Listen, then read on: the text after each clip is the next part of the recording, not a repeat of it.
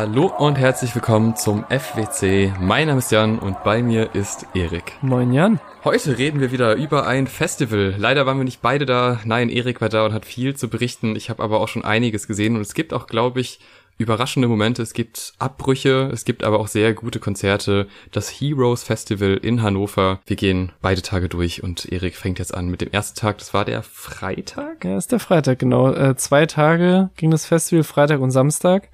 Was ich, und das hatten wir bei deiner, äh, bei deiner Heroes Besuchung in Freiburg letztes Jahr schon, einfach sehr angenehm finde, schon mal grundsätzlich ja. so. Freitag, Samstag, jeden Abend zu Hause, wenn man in der Stadt wohnt oder irgendwo unterkommen kann. Es war schon eigentlich ganz praktisch. Und bei mir kommt noch ein bisschen dazu, dass ich quasi auf dem Gelände, wo das stattfindet, nämlich dem Expo-Gelände Hannover, quasi auch studiert habe, weil da die Hochschule Hannover auch ist. Und deswegen so ein bisschen diesen Ort in einem sehr anderen Kontext schon kenne. Und quasi um so ein bisschen grundsätzlich mal zu erklären, wieso das so aufgebaut ist. Es gab zwei Hauptbühnen mehr oder weniger. Es gibt die Mainstage, die ist quasi so ein großes Open-Air-Ding, wo auch so große Open-Air-Konzerte stattfinden, wo ich auch schon Casper gesehen habe in einer Kollabo mit einem gewissen großen mainstreamigen deutschen Rapper.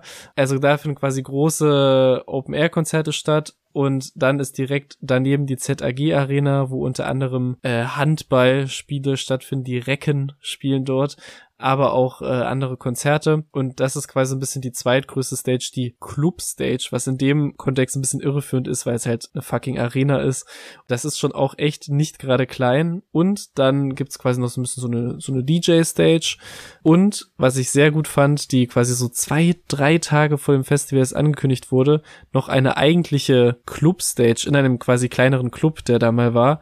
Weshalb diese Benennung der Club Stage in dieser Halle noch absurder war. Aber das ist quasi so die drei Bühnen Bühne, von denen wir sprechen, die Mainstage, diese Clubstage in der Arena und noch eine kleine Clubbühne wo quasi noch Acts wie Souli, Xaver und Hannah Noir angekündigt wurden und Boondog, also coole, kleinere Leute, so ein bisschen der Untergrund, der auch represented wird und auch schon ein bisschen der weiter fortgeschrittene Untergrund, sag ich mal. Das hat mir so als Eindruck vor dem Festival sehr gut gefallen, wo ich direkt noch mehr Bock hatte als auf die eigentlichen Hauptacts, auf die ich mich gefreut habe. Und dann bin ich dort Freitag hingegangen und habe angefangen mit Tom Hengst in der Arena. Da war natürlich für Freitag Freitag 14.30 Uhr noch nicht so viel los, aber es hat sich dann so mit der Zeit schon gefüllt und muss man auch sagen, im Nachhinein mehr als bei anderen Acts um diese Uhrzeit und man hatte schon das Gefühl, da sind schon so die die Rap-Heads anwesend und gerade auch die, die ihn in der Kombi mit Quam E, der auch später noch auftreten wird, feiern. Da waren auf jeden Fall echt viele da, die schon sehr ready waren und es gab so eine coole Mischung aus so Kopfnick, Hip-Hop-Hände, wir rappen mit Songs und halt auch so natürlich so ein paar Bangern, wo auch der ein oder andere Moshpit schon aufgemacht wurde. Es gab auch eine herrliche, es gab mehrere herrliche Zwischenansagen von einem Cap tragenden Tom Hanks, der gesagt hat, ey Leute, ist mir ein bisschen peinlich, ich lasse mir gerade die Haare rauswachsen, wollt ihr mal sehen und sagen, sieht's geil aus oder nicht geil aus? Und er hat immer so ein bisschen geil zwischendurch geflaxt, auch hier und da mal so ein bisschen kleine Fronts rausgehauen und dann immer so, ja, na, ich küsse euer Herz, Leute, ich küsse euer Herz und so. Und da gab's auch den Moment, und das ist, glaube ich, ein generelles Thema, was über das komplette Festival geht. Es werden wirklich einfach sehr viele Moshpits aufgemacht und wie wir es auch schon öfter mal im Podcast hatten, auch sehr viele unpassende und sehr mhm. viele weirde. Und da fing es schon so an, dass es halt einen Song sich aufgebaut hat, der halt so ein Kopfnicker, klassischer Boom-Bap-Song ist und die Leute da schon einen riesen Moshpit aufgemacht hatten. Und da trug es sich, glaube ich, zu, dass halt in diesem Moshpit dann so Leute Flickflacks gemacht haben und diesen ganzen Kram. Und ich würde mich da total weird fühlen als Artist auf der Bühne, aber Tom Hanks hat das sehr smart gemacht und gesagt, ey, der Dude, der da gerade einen Flickflack gemacht hat, komm mal hier auf die Bühne, mach das mal hier. Und das war schon so der erste, wo ich fand beim ersten Konzert, was ich da sehe, der erste coole Interaktionsmoment von mehreren, die es so gab, wo er dann quasi zwei Dudes auf die Bühne geholt hat. Einer hat wirklich crazy Flickflack hingelegt, der andere hat dann mehr so Breakdance-Moves gemacht und dann haben die beide zur Belohnung ein Bier exen dürfen auf der Bühne.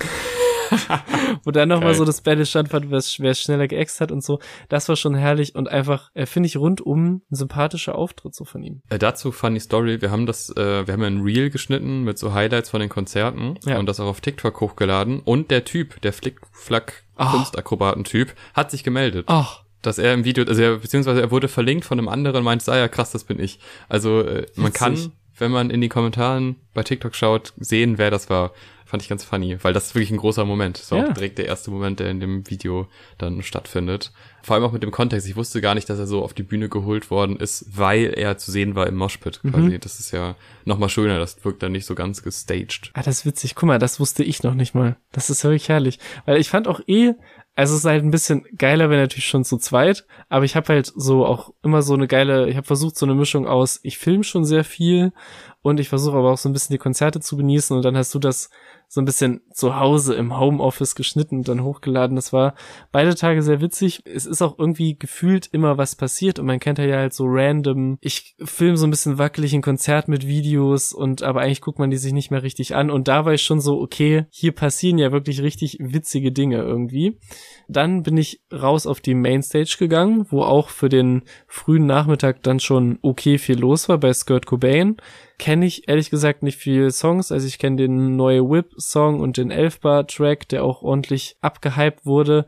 Also man merkt schon, okay, das ist auf jeden Fall so ein bisschen von der neueren, vielleicht auch live, bisschen unerfahreneren Schule, aber hat schon so gut abgeliefert irgendwie so und hat die Leute entertained und auch so Ansagen gemacht wie Leute, wir machen hier keinen Kreis auf, wir machen ein Dreieck auf und irgendwie halt so, weiß nicht, so ein paar gaggige, witzige Ansagen und ist da witzig rumgesprungen.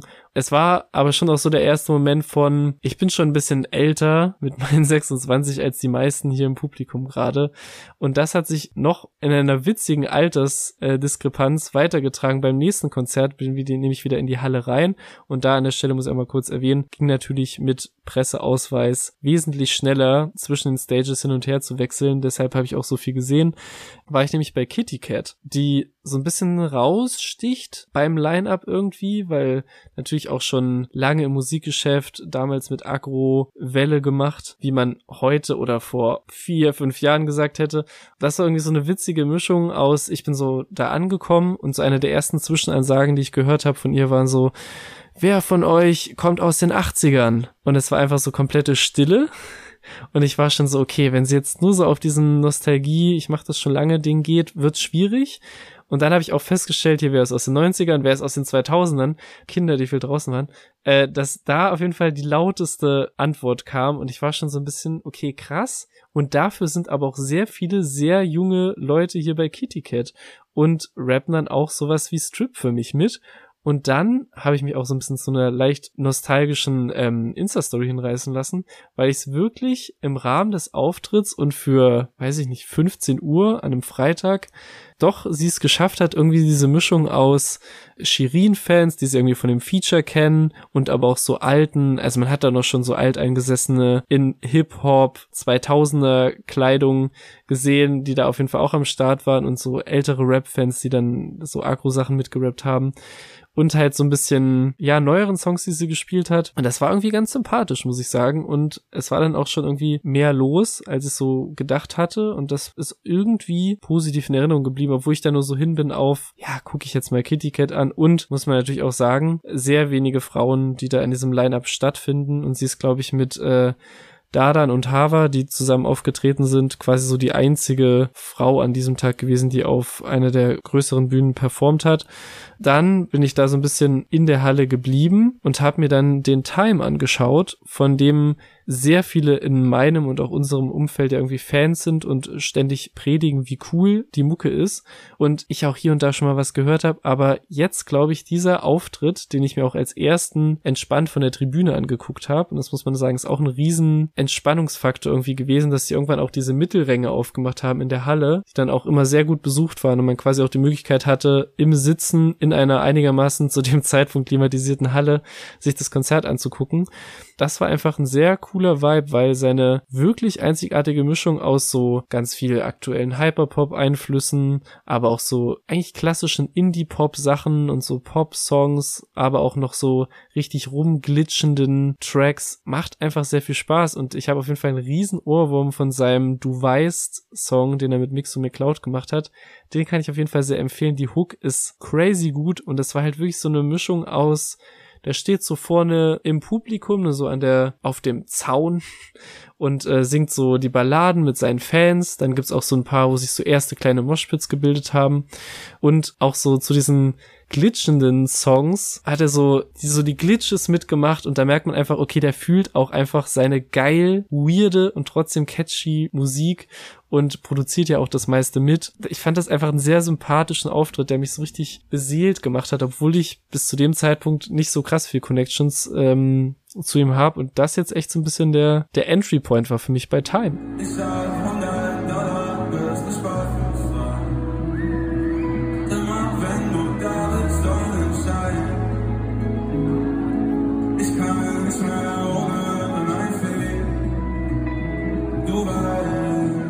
Das finde ich spannend, weil ich habe da schon reingehört bei ihm und war so, ja, geht so. Also ist schon irgendwie melodisch ziemlich krass, aber ich habe es noch nicht so zu 100% gefühlt. Hab mir aber auch wirklich ganz, ganz viele Acts angehört, die ich noch nicht kannte und das also es gibt ja gewisse Genres, wo es so Überschneidungen gibt bei den Artists so musikalisch gesehen. Und da ist er schon hervorgestochen, aber halt nicht so krass.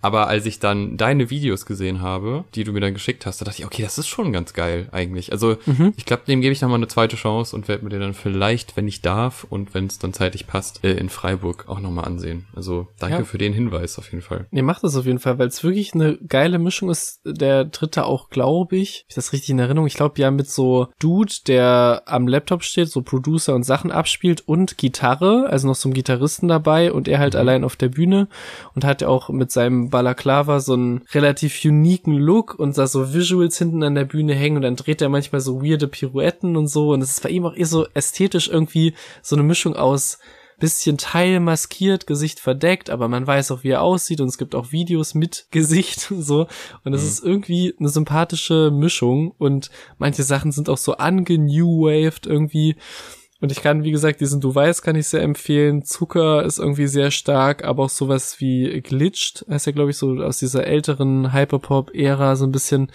finde ich allesamt sehr stark und hat jetzt auch eine so äh, Single mit äh, Tim Tautorat gedroppt, was auch der Producer ist von halt vielen äh, Provinz und Jeremias Sachen, aber auch Betteroff und Tristan Brusch, also auch guten Sachen. also er geht, er bewegt sich auch schon in so Indie-Pop angesehenen Gefilden irgendwie und das mhm. finde ich einfach eine geile Mischung und macht aber jetzt auch so Mix to Cloud Tracks und ich bin da jetzt total drin. Äh, ich habe noch mittendrin unterschlagen, war ich auch noch mal kurz auf der Hauptbühne bei PA Sports. Alter. Gar nicht meins und dann hat er auch noch wirklich einen Track gespielt, der so Linkin Park sampled. Und der war wirklich da, also da bin ich ganz schnell rein zum Time.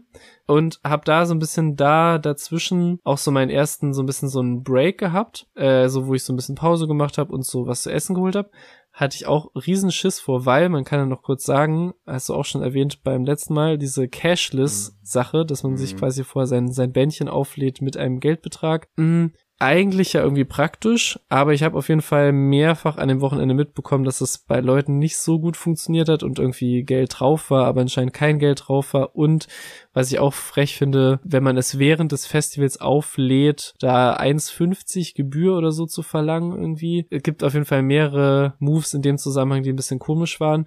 Ich hatte, dadurch, dass ich mich halt wirklich auch viel von den Acts her nicht auf der Mainstage, sondern in dieser Halle bewegt habe, habe ich es immer so gemacht, dass ich quasi so am Waschbecken Wasser aufgefüllt habe und einfach vor allem Wasser getrunken habe. So hat das quasi funktioniert, dass ich mich nicht ständig mit Getränken in die, Insol in die Privatinsolvenz gestürzt habe.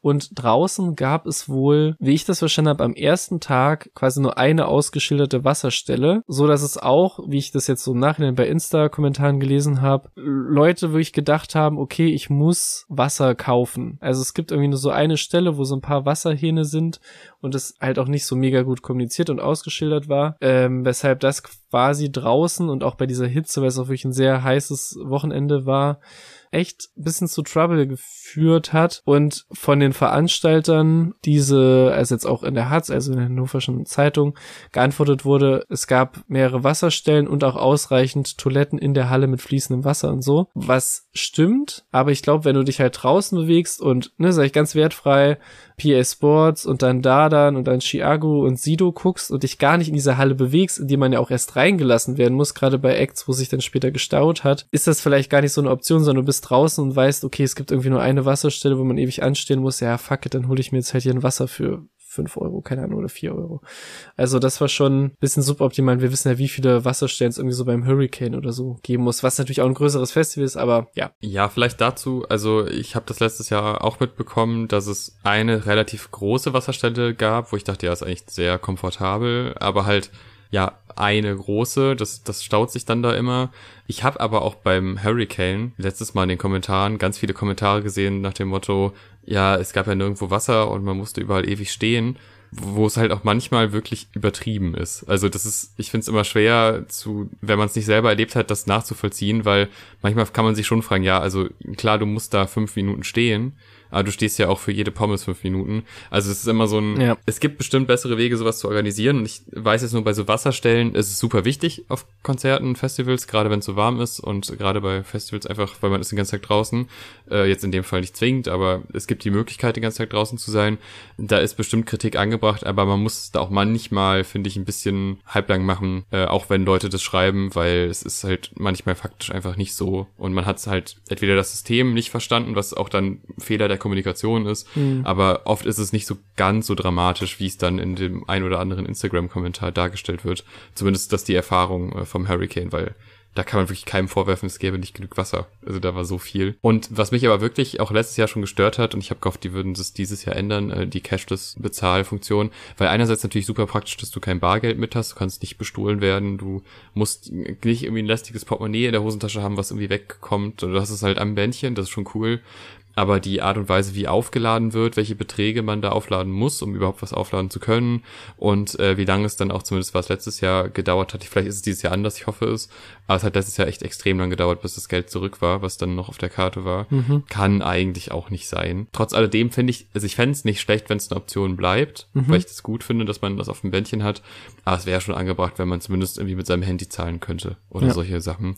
Nur das nochmal erwähnt. Es ist nicht alles schlecht daran, aber es ist noch nicht so wirklich ausgereift. Ja, und äh, genau, ich war halt so ein bisschen, äh, ja gut, positiv überrascht, wäre zu viel gesagt, aber ich habe mit viel höheren äh, Beträgen gerechnet, als ähm, ich mir mein, meine Nudelbox für sechs Euro geholt habe. Dachte mhm. ich, ja, da war auch äh, recht viel drin. Dann dachte ich so, okay, damit kann man irgendwie haushalten und habe auch, ich habe mir da so 60 Euro draufgeladen und habe auch quasi pro Tag genau 30 ausgegeben. Also ich habe das äh, wirklich äh, ganz gut gehaushaltet und haben mir dann da was zu essen geholt und habe dann mir wieder in der Halle äh, ein bisschen Tilo angeschaut, wo ich auch sagen muss, bin ich bei der Musik nicht krass drin und habe auch da wirklich das Gefühl, dass es so ein fast schon Generationsding ist, dass mich das einfach nicht mehr so crazy anspricht. Hat mich aber wirklich mit ein, zwei seiner Hits abgeholt. Das ist aber auf jeden Fall nach dem Stories hochladen und mitfilmen und auch zu sehen, okay, das erste Mal ist da so diese Halle, so 18 Uhr, Freitagabend, diese Halle voll geworden und dann da zu sehen, wie da wirklich so viele, ich weiß nicht, wie viel da, wie hoch da die Kapazität ist, aber mehrere tausend Leute, diesen jungen Artist, mit dem man gar nicht so viel zu tun hat und eigentlich fast nur um die Skandale weiß, mehr als um die Musik, hat mir das schon ein gutes Gefühl gegeben und er hat auch eine Ansage gesagt, dass es die zweite Show seines Lebens ist, die er nüchtern spielt und dass deswegen die Leute vielleicht ein bisschen äh, Verständnis haben müssen, wenn es hier und da mal so ein bisschen stockt oder irgendwie außer Atem ist oder so. Und äh, das fand ich einfach sehr nett und da gab's da so so so Szenenapplaus einfach und hat halt so neben zwischen jedem Song gefühlt so eine Flasche Wasser geäxt und äh, gab's dann noch so hier trinkt das Wasser auf Ex Ruf und so. Es war ein netter Auftritt von dem, was ich gesehen habe und äh, wie gesagt so mit diesem schönen Moment von weil er ist auch so mit der, mit so einem Supercut von Medienberichterstattung über seine Druggy-Auftritte in den Auftritt reingegangen. Fand ich dann halt so einen schönen Moment, so mit dieser Ansage. Und dass auch man das Gefühl hat, das junge Publikum findet es auch cool, dass er das noch nüchtern macht, weil an dem Wochenende sehr viele Drogenlines mitgerappt wurden und ich mich fast schon wie so ein großer Bruder gefühlt habe von sehr vielen da und dachte so, oh nein, ich hoffe, es haben nicht wirklich jetzt alle 10.000 BHZ-Fans irgendwie eine Molly gepoppt, sorry. Wahrscheinlich nicht. Wahrscheinlich nicht. Und dann bin ich aber, um beim Drogenthema zu bleiben, rechtzeitig rausgegangen, um mir Chiago anzugucken. Auf der Mainstage, was glaube ich auch mal anders war, was ich irgendwie ge anders sein, nochmal geändert hat, dass sie den auf die Hauptbühne gelegt haben, was natürlich vollkommen Sinn macht bei dem mhm. aktuellen Hype. Bin dann nicht mehr in den ersten Wellenbrecher reingekommen, weil es wirklich auch knallvoll war und habe auf jeden Fall mehrere zivile Ungehorsamsaktionen mitbekommen von Leuten, die halt so mit so zwei Jumps die Wellenbrecher wechseln wollten und dann so von Securities abgefischt wurden.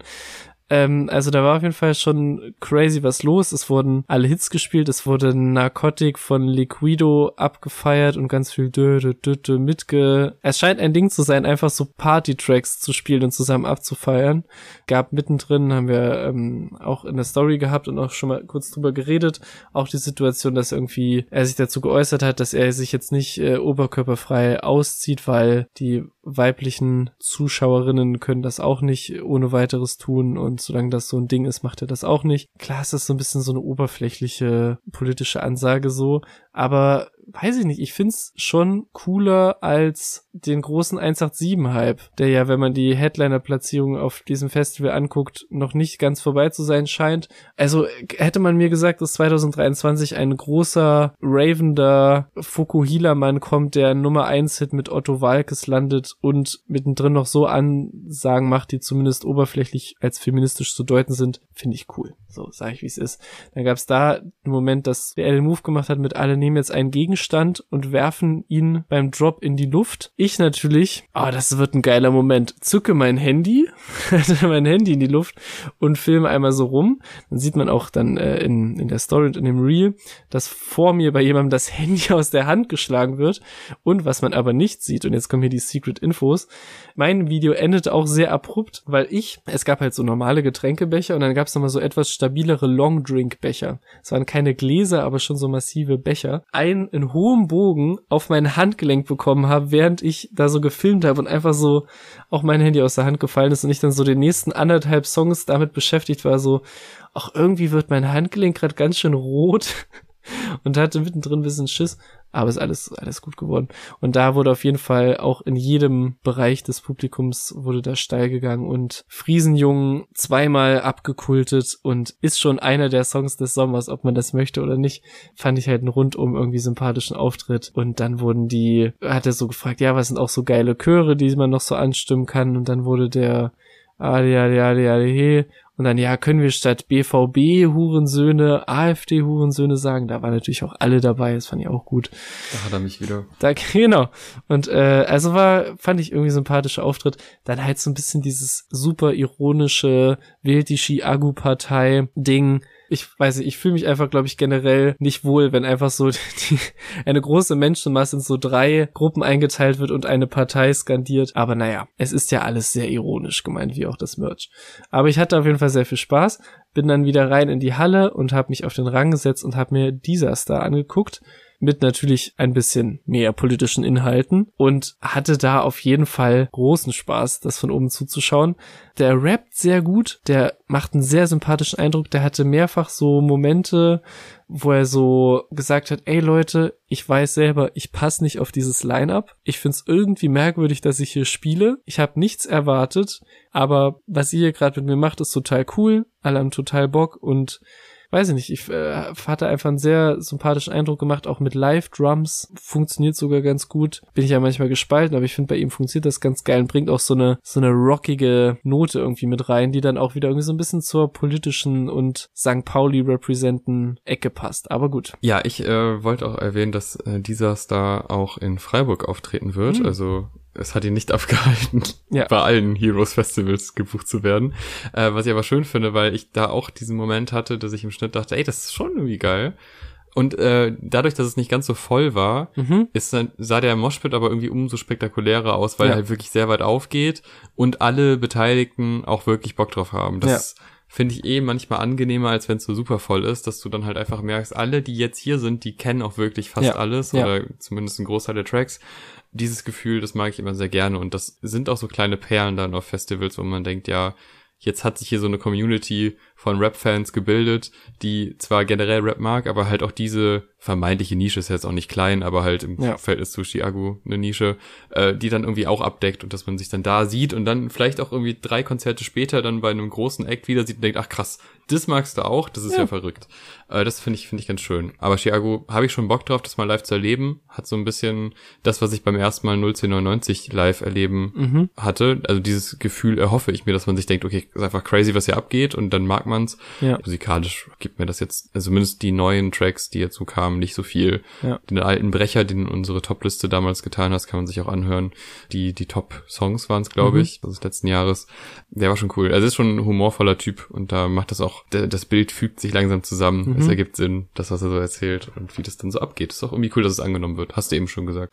Jemand, der auch sehr gut angenommen wurde, spielte danach auf der Mainstage, den ich mir eigentlich gar nicht unbedingt angucken wollte, aber dann, weil ich da auch wen getroffen habe, den ich da kannte und so, bin ich ein bisschen bei Sido stehen geblieben. Ich habe kein großes Verhältnis mehr zu Sido. Man kennt natürlich die Pop-Hits der letzten Jahre und auch sehr viele alte Sachen bin da stehen geblieben und muss sagen, es ist echt mit mein Lowlight des Wochenendes irgendwie. Es war bestimmt auch eine Show, wo alle, wo alle Sido-Fans auf jeden Fall Spaß hatten und wo er auch so ein bisschen und das muss man sich ja auch erst so Legacy-mäßig freispielen, einfach so drauf geschissen hat, was er jetzt spielt und einfach so querbeet alles gespielt hat. Dann wurde mit äh, einem äh, erst von ihm und dann auch immer wieder vom Publikum angestimmten Da Da Da Da Da der Arschfix-Song, der sogenannte, angeteased, der dann immer wieder gefordert wurde und dann war es halt schon eigentlich eine witzige Idee zu sagen, der nächste Song, den ich spiele, der fängt mit A an und alles schon so, oh, endlich wird über Analsex gerappt und dann spielt der Astronaut. Und das fand ich eigentlich erstmal witzig. Und dann war ich so, ja, okay, okay. Und dann kam aber so eine Welle von bescheuerten Ansagen. Er hat so Rammstein-Gags gemacht. Irgendwie bei einem Song so in die erste Reihe geguckt und hat gesagt, ja, hey Leute, ich, sorry, aber ich guck, suche mir gerade aus, wer mir gleich unter der Bühne einblasen darf. Schallendes Gelächter um mich rum. Da habe ich wieder gemerkt, in was für eine fucking Bubble wir uns bewegen. Und dann hat er wirklich nochmal paar Minuten später nochmal den Gag in Anführungszeichen weiterführen wollen und war so, ja, ich glaube, dich würde ich auf jeden Fall nehmen, aber dann ist mir aufgefallen, du bist ja ein Typ. und dann war ich so, okay, ist das jetzt die Art und Weise, wie du den eh schon peinlichen Moment weiterführen willst? Und da war ich so, ach komm, war am Weggehen, dann hat er den Arschfix-Song gespielt und hat dann da nochmal Jetzt sind hier die Frauen lauter gewesen als die Männer. Wollen wir uns das wirklich gefallen lassen, Jungs? Ist er nochmal auf den Modus gekommen, den ich schon peinlich finde. Und dann hat er noch gesagt, ja, um das so zu verstärken, jetzt müssen wir alle nochmal unsere Eier rausholen, dass wir hier lauter sind als die Frauen und auch du da in der ersten Reihe mit den Kleinen. Und ich war so, Mann, so, und dann bin ich abgehauen und bin in die Halle gegangen zu Mako, nämlich jungen, sympathischen, politisch auf der Höhe seienden Skater-Dudes und einfach nur einem echt verhältnismäßig super lieben Publikum. Und es war einfach wirklich ein Riesenerlebnis, finde ich, Mako in dieser großen Halle da war ich auch wieder unten und nicht auf dem Rang, mitten im Chaos zu sehen und einfach so eine Mischung aus, halt so klar, Nachtswach ist ein Riesen-Hit so, und aber auch so entspannten, ich erzähle euch was aus meinem Leben, Gefühl und ich mache auch mal hier einen Kickflip auf der Bühne und da mit Skateboard auf der Bühne rumrennen. Ich mag den einfach, wie er da so schlaksig rumrennt und einfach mit so ein paar Sprüngen so, weiß ich nicht, tausende Leute da in Bewegung setzt und da ist mir echt wieder alles aufgefallen, was das einfach jetzt so äh, bei der New Wave einfach schon für ein Star ist, so dass er halt 21 Uhr in dieser riesen Halle spielt und dann halt so als Zugabe letzten Track nachts wach mitten im Moshpit und die Konfettikanonen gehen hoch. Das war irgendwie so ein geiler Crossover-Moment aus. Es gibt so eine New Wave, die aber auch in so eher alten Festivalstrukturen irgendwie funktioniert und Festivalshows funktioniert. Und damit hatte ich einfach sehr viel Spaß.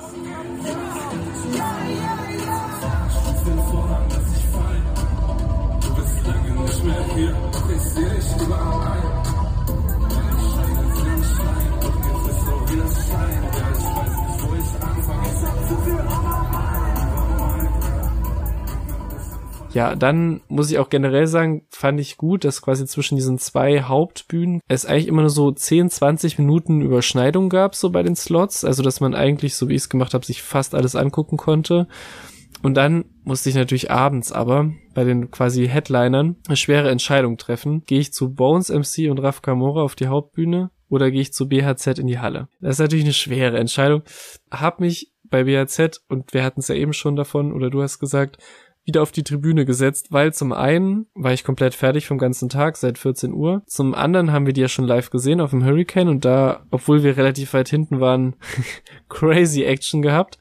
Ja. Und da dachte ich mir so, ja, gucke ich mir die von der von der Tribüne an und sehe natürlich da auch die tausend Leute in Bewegung und das war wirklich von vorn bis hinten insane. Also das war wirklich von wir fangen an hinter diesem Vorhang, es knallt, das Logo kommt runter, alle schon am Springen zu, wir spielen Bier und die riesen Moshpits gehen auf zu, auch so Hüpf-Action, also nicht nur so crazy Moshpits, mehrere, die aufgehen, sondern einfach auch alle gleichzeitig hüpfen zu sehen, zu, jetzt holt ihr alle eure Handylichter raus, also das war wirklich so eine Stadion-Show, wie sie im Buche steht und halt so voll, dass ich ehrlich gesagt ganz froh war, nicht mehr unten mit drin zu sein, weil wie du schon sagst, wenn so nachmittags oder so am frühen Abend die Halle so halb voll ist und sich alle so ausbreiten können, mega geil.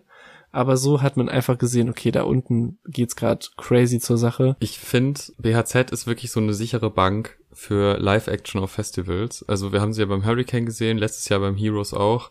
Da sogar noch in der kleinen Halle. Absolut crazy. Mhm. Das war auch dann sehr, sehr schnell voll. Halbe Stunde bevor das überhaupt losging, war schon so, ey, ihr könnt da nicht mehr rein, das ist voll. Und bei beiden Malen war ich wirklich total gehypt. Wie, also die Energie von jedem dieser Crew ist sehr, sehr stark. Die ergänzen sich auch mittlerweile ziemlich gut, finde ich. Also man hat wirklich das Gefühl, das ist auch so intern ein bisschen abgestimmt, wer wann was macht, wer welche Harmonie manchmal singt. Vielleicht kommt das auch einfach mit Bühnenerfahrung, aber es, das wirkt auf jeden Fall sehr rund. Äh, ich finde BHZ, auch wenn man jetzt nicht der größte Fan sein sollte, was jetzt, glaube ich, wenn man Rap-Fan ist, passiert das selten, dass man die nicht mag. Aber wenn man irgendwie, weiß ich nicht, überlegt und es gibt eine Alternative, ich würde eher sagen, geht mal zu BHZ, da macht man nichts falsch mit. Da ist immer was dabei. Das ist ja auch durch die ganze Variation, durch äh, die, klar, die Saufsongs. Ist es jetzt Bier oder ist es irgendwie, ah, hier Sekt, Maracuja, Eis, mhm. der Track. Äh, dann hast du dann aber auch so einen Brecher wie Bald ist es vorbei, was halt oh. einer der besten Deutschrap-Songs ist der letzten Jahre. Kleiner Hottake wieder mal. Aber Puh. nö, da stehe ich zu. Das finde ich wirklich, also gerade was so melancholischen Rap angeht, einfach krass gut.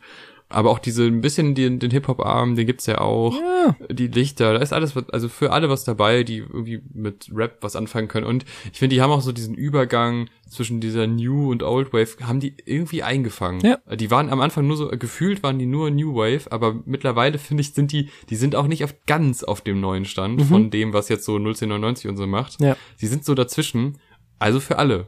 Und das ist doch schön. Ja, und haben halt auch wirklich dieses Crew-Ding, haben wir beim Hurricane auch schon gesagt, dass man so sieht, wie die sich abwechseln, wer was macht, wer mal so vorne zu den Leuten geht oder Big Pat geht in den Moshpit. Habt ihr Bock auf Big Pat im Moshpit? So und einfach so sich so aufteilen und dann chillt der eine mal so und trinkt so ein bisschen da Sekt und, ne? Also ich finde es einfach ein total, auch mit den drei Producern und DJs auf der Bühne, so das einfach ein geiles Crew-Ding. Dann gab es noch eine geile Situation, dass äh, Longus Mongus seine Socken ins Publikum geworfen hat, mit dem, mit der Ansage, wer jetzt am lautesten schreit, kriegt meine Socke. Und natürlich alle halt in der kompletten Halle geschrien haben wie bekloppt und dann hat er so seine Socken ins Publikum geworfen. Die andere möchte ich aber noch behalten. Er hat, glaube ich, Dead Dog oder irgendwer gesagt, ich will, dass du die auch versteigerst. Und dann hat er jetzt so seine beiden Socken da reingeworfen. Ich glaube, das ist schon auch eh ein bisschen der, der zerstreuteste von denen so, aber hat einfach alles so ein bisschen zusammengepasst. Und dann habe ich mich da auch recht schnell aus der Halle verdrückt, weil ich noch auf die Cloud9 Stage, also diese ganz kleine Club-Club-Stage gehen wollte, wo der Xaver noch aufgetreten ist. Auch ja quasi BHZ-Umfeld. Erstmal bin ich reingekommen, war recht leer aber hat sich dann auch so ein bisschen gefüllt und wurde eröffnet von Cass on the Beat, der so auch der DJ ist und auch viel von den Xaver-Sachen produziert hat und der erstmal so ein kleines Beat-Set gespielt hat, so ein paar Club-Songs, hat auch so einen unreleaseden Monk-Song gespielt, weil er so war, ey, wer von euch war eben bei BRZ? Also das hat sich total rund gefügt irgendwie und Xaver sehr guter Live-Rapper, und hat da wirklich für 0 Uhr komplett durches Publikum äh, echt sehr viel Gas gegeben und hat so Moves gebracht wie wer von euch kann den Text von Song XY und hat da noch so einen Fan mit auf die Bühne geholt. Man muss sich quasi den Club vorstellen, so man kommt so unten rein und kann so hinten hochgehen in so höhere Bereiche und halt unten stehen bleiben und oben die Bühne war quasi auf so einer kleinen Empore und da hat er halt entweder oben performt oder sich so draufgesetzt bei den ruhigeren Songs und so die Beine baumeln lassen und hat halt auch einen Fan hochgeholt, mit dem er einen Song zusammengerappt hat. Das war sehr nett und ist dann auch für einen Song so runter in den Moshpit gekommen und dass es da eh noch sowas so 0.30 Uhr nach BHZ noch sowas wie kleine Moshpits gibt, äh, in diesem Club-Setting war so ein bisschen genau das, was ich mir so erhofft habe, als ich gehört habe, oh, es gibt eine ganz kleine süße Club-Stage. Das war so für mich der Freitag und viele coole Acts, so wo ich vor allem sagen würde, so BHZ und Tom Hengst und Time auch irgendwie und Agu schon so die Highlights, Sido als krasses Lowlight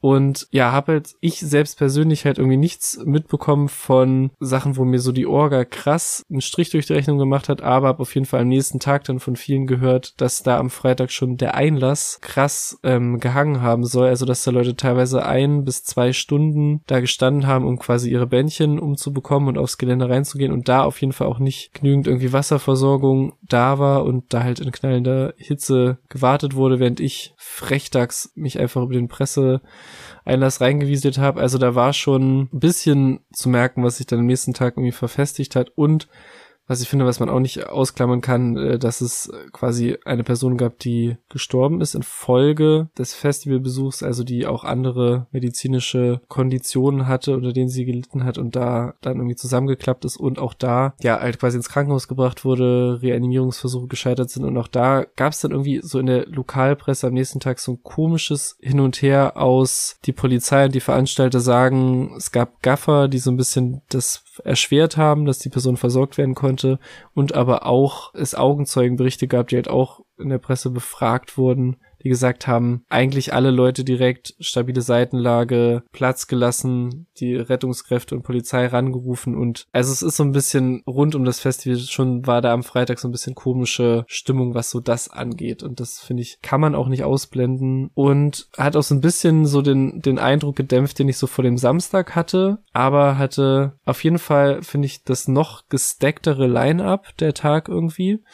Es hat schon angefangen, dass ich mir wieder in der Halle zuerst den Savi angeguckt habe, der ganz coolen Eindruck gemacht hat, also der auch so so ein bisschen so sommerliche Tracks hat und so ein bisschen, wo ich echt so 14:30 da stand, natürlich auch noch kein Alkohol-Intus oder so und er so Hartfeld Sachen erzählt hat von so, ey Leute, checkt bei euren Friends ein, so kümmert euch um eure Mental Health und das aber so ganz süß gesagt hat und ich dann wirklich so kurz vor 15 Uhr so mit Gänsehaut in dieser ein bisschen gefühlten Halle da und war so, ach, das ist irgendwie sehr nett hier bei dem Savi und hat ja auch echt ein paar coole Tracks. Dann bin ich auch in der Halle erstmal geblieben und habe mir Eddie Preis angeguckt und Leute, ich habe ja bisher nur immer auf Song-Ebene von Eddie Price geschwärmt, aber ich kann euch sagen, die performt auch mega. Also die ist wirklich nur auf der Bühne quasi mit Chick God als DJ, wo ich auch sagen muss, das ist so der buffste Producer, den ich je gesehen habe, weil ich ja nur so den Namen so bisher aus so Songs und äh, Shoutouts kannte. Und das ist wirklich ein, ein sehr stabiler Atze der dann halt so, aber auch ganz lieb Support einfach so stand und man hat einfach das Gefühl, der freut sich, dass sie da sind, der freut sich, dass die Ellie auftritt. Und ja, das war echt ein cooler Auftritt, so mit ihrer Mischung aus, wurde auch von Patrice, der das äh, moderiert hat, so angekündigt mit, ja, das ist eine junge Künstlerin, die auch ohne Autotune auftritt und so und Autotune kann man drüber diskutieren, wo ich fand, who the fuck diskutiert 2023 noch über Autotune?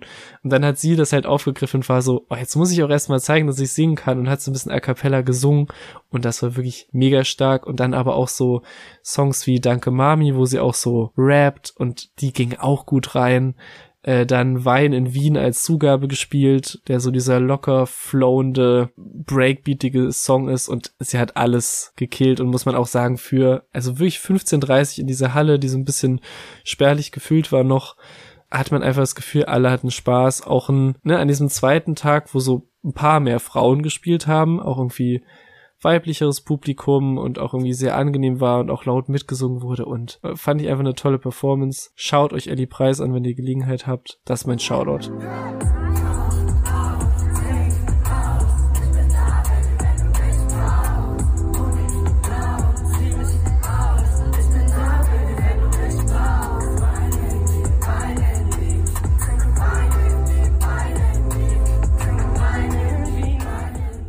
Verständlich, weil ich muss auch sagen, was ich so gesehen habe, ich dachte wirklich, okay, krass, das ist so ein früher Act im ja. Endeffekt und erfahrungsgemäß ist es auf Festivals schwer, wenn man früh auftritt, weil niemand explizit für einen kommt, sondern es ist, man ist so, so Beifang, wenn es gut läuft.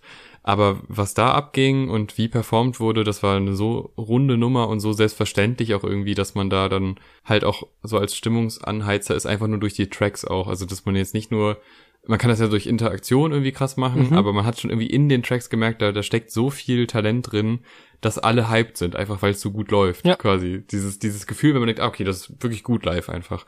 Äh, das war schon sehr beeindruckend. Also da habe ich auch mal Lust vorbeizuschauen, wenn irgendwo auf dem Festival sie gebucht ist. Ja. Das sollte ja in ferner Zukunft oder wahrscheinlich in mittelnaher Zukunft irgendwann mal passieren. Also da gehe ich jetzt mal von aus, dass ja. die öfter jetzt gebucht wird. Weil das ist ja auch immer so ein, also es ist schon ein Unterschied, ob man vor Ort ist oder halt einfach nur Videos sieht. Mhm. Aber da würde ich sagen, stimmt es überein, was du so schilderst und was ich jetzt auch wahrgenommen habe aus den Videos raus. Also da auch gerne mal noch ins Reel slash TikTok reinschauen, mhm. je nachdem, was eure Lieblingsplattform ist dafür.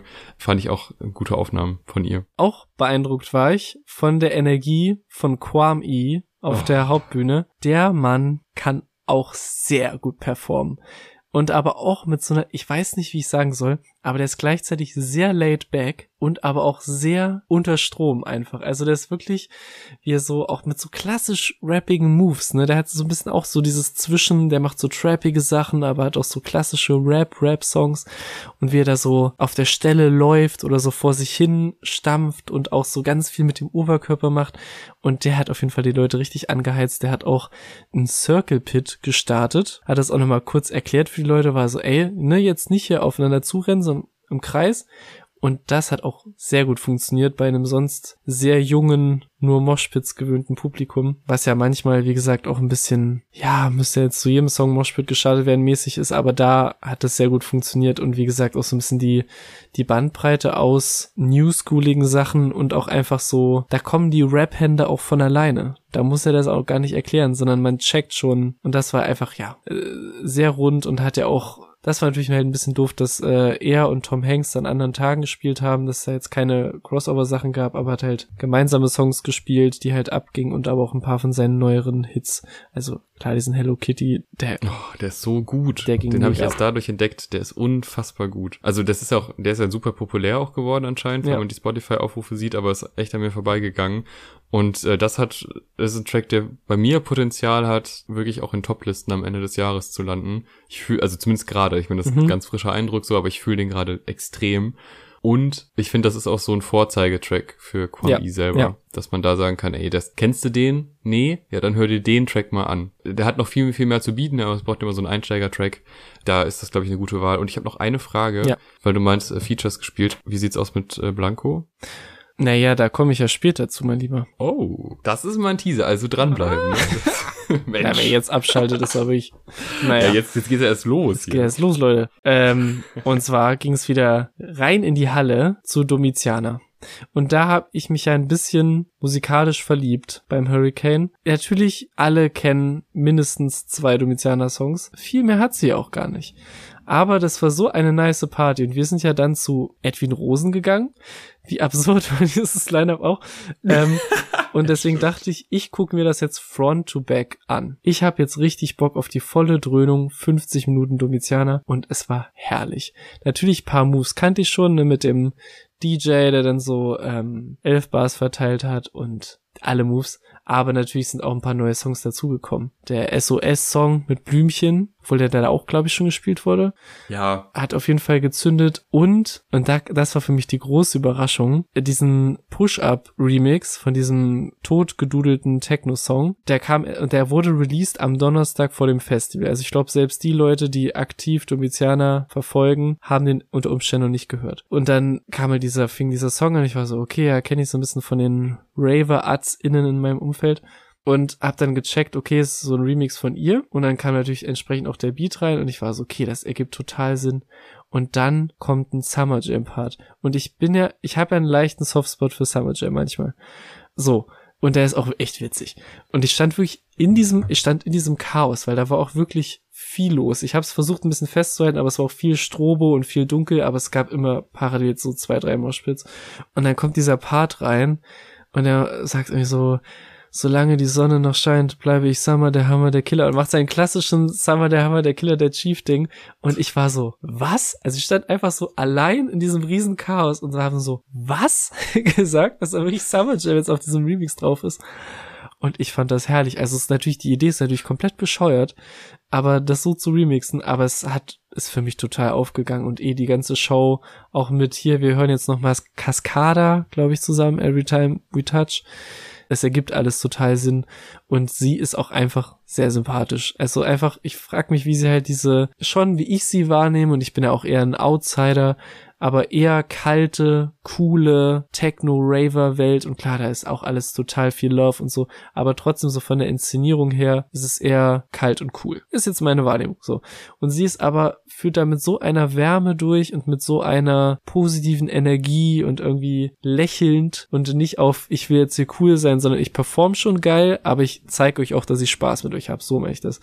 Also natürlich ohne Benzin, die ganzen Hits, aber ich lieb auch zum Beispiel diesen Paula Hartmann Baby Blau Remix. Und dass das wirklich so eine geile Bubble ist von dieser Ecke, die sich alle so gegenseitig supporten, dass man so Leute, die man vor in der anderen Rap-Generation noch nicht zusammen gehört hätte. Also dass so Domitiana, Paula Hartmann, Absilon, Berg, dass das irgendwie so eine Bubble ist, obwohl das das eine ist so Rap, das andere ist so Techno-Rave-Gedöns, die andere macht so ganz melancholische, poppige Rap-Sachen und trotzdem gibt's da total die Connections. Wollte ich nur kurz sagen, dass ich das total liebe. Und deswegen war eine sehr gute Show, auch da wieder mit Konfetti und allem und ich war richtig, ich war weggeblasen und dachte so, gibt der Frau die Hauptbühne, aber irgendwie auch geil, dass das in dieser dunklen Halle abging, also passt total. Auf der Hauptbühne erwartete mich dann Esther Graf, wo ich bei der Musik schon nicht so drin bin, ich sag's wie es ist, und dann war das erste, was ich von ihr gehört habe, war gerade in so einem Ansage-Laber-Modus, dass sie so darauf hingewiesen hat, ja, es ist ja auch sehr warm heute und alles ist euch auch so warm. Ja, vielleicht ist ja auch der ein oder andere von euch gerade ein bisschen horny. Und hat das auch genauso betont und ich war so, was passiert hier gerade? Und war einfach so, war da gerade am, auch am Essen wieder von so einer Nudelbox oder sowas und war so, schon so mit meinen Nudeln im Mund da und war so, hm, weiß ich nicht. Und dann der nächste Satz war, wer von euch kennt Alligator? Und da war ich schon so, okay, zweiter Turn-off. Und dann hat die anscheinend einen mit mir schlafen Song mit ihm. Ja. Ich, ich kannte das wirklich nicht. Und dann kam sie mit der Frage, ja, wer von euch will mit mir schlafen? Das war echt eine cringy Ansagewelle irgendwie. Aber dann hat sie mich auch ein bisschen bekommen wieder. Also dann hat sie diesen ähm, Exes-Song gespielt, wo es darum geht, dass alle Ex-Boyfriends von ihrem Arsch sind. Dann, ich fand's schon, ich fand's schon wieder cool dann irgendwie. Aber als ich rauskam und sie einfach nur gefragt hat, ob jemand von euch gerade horny ist und ich war so, ich komme hier wieder bei 35 Grad raus. Ich, ich brauche halt einfach nur Wasser und Nudeln. Das hat mich schon bis erst sprachlos dagelassen. Äh, deswegen habe ich mir das so ein bisschen angeguckt. Bin dann wieder in die Halle zum Louis. Auch ähnliche Welle wie Tilo und Time. Und die haben auch diesen einen Song zusammen, diesen bisschen High, den ich, glaube ich, dreimal dann gehört habe an diesem Wochenende, der sich deswegen auch ein bisschen eingebrannt hat. Und der auch einen Song hat äh, mit Endzone auch vorbei, heißt der, glaube ich, wo es so darum geht, dass er noch zu einem Girl, vermute ich mal, äh, vorbeikommt und er ist aber total high. Er hört ihr aber trotzdem zu. Und Ja. irgendwie irgendwie, ich weiß nicht, Leute können ihn interpretieren, wie sie wollen. Mich hat das irgendwie bekommen, weil das so total mega catchy Melodie ist, wirklich. Ich habe mich richtig, ich habe mich richtig jung gefühlt.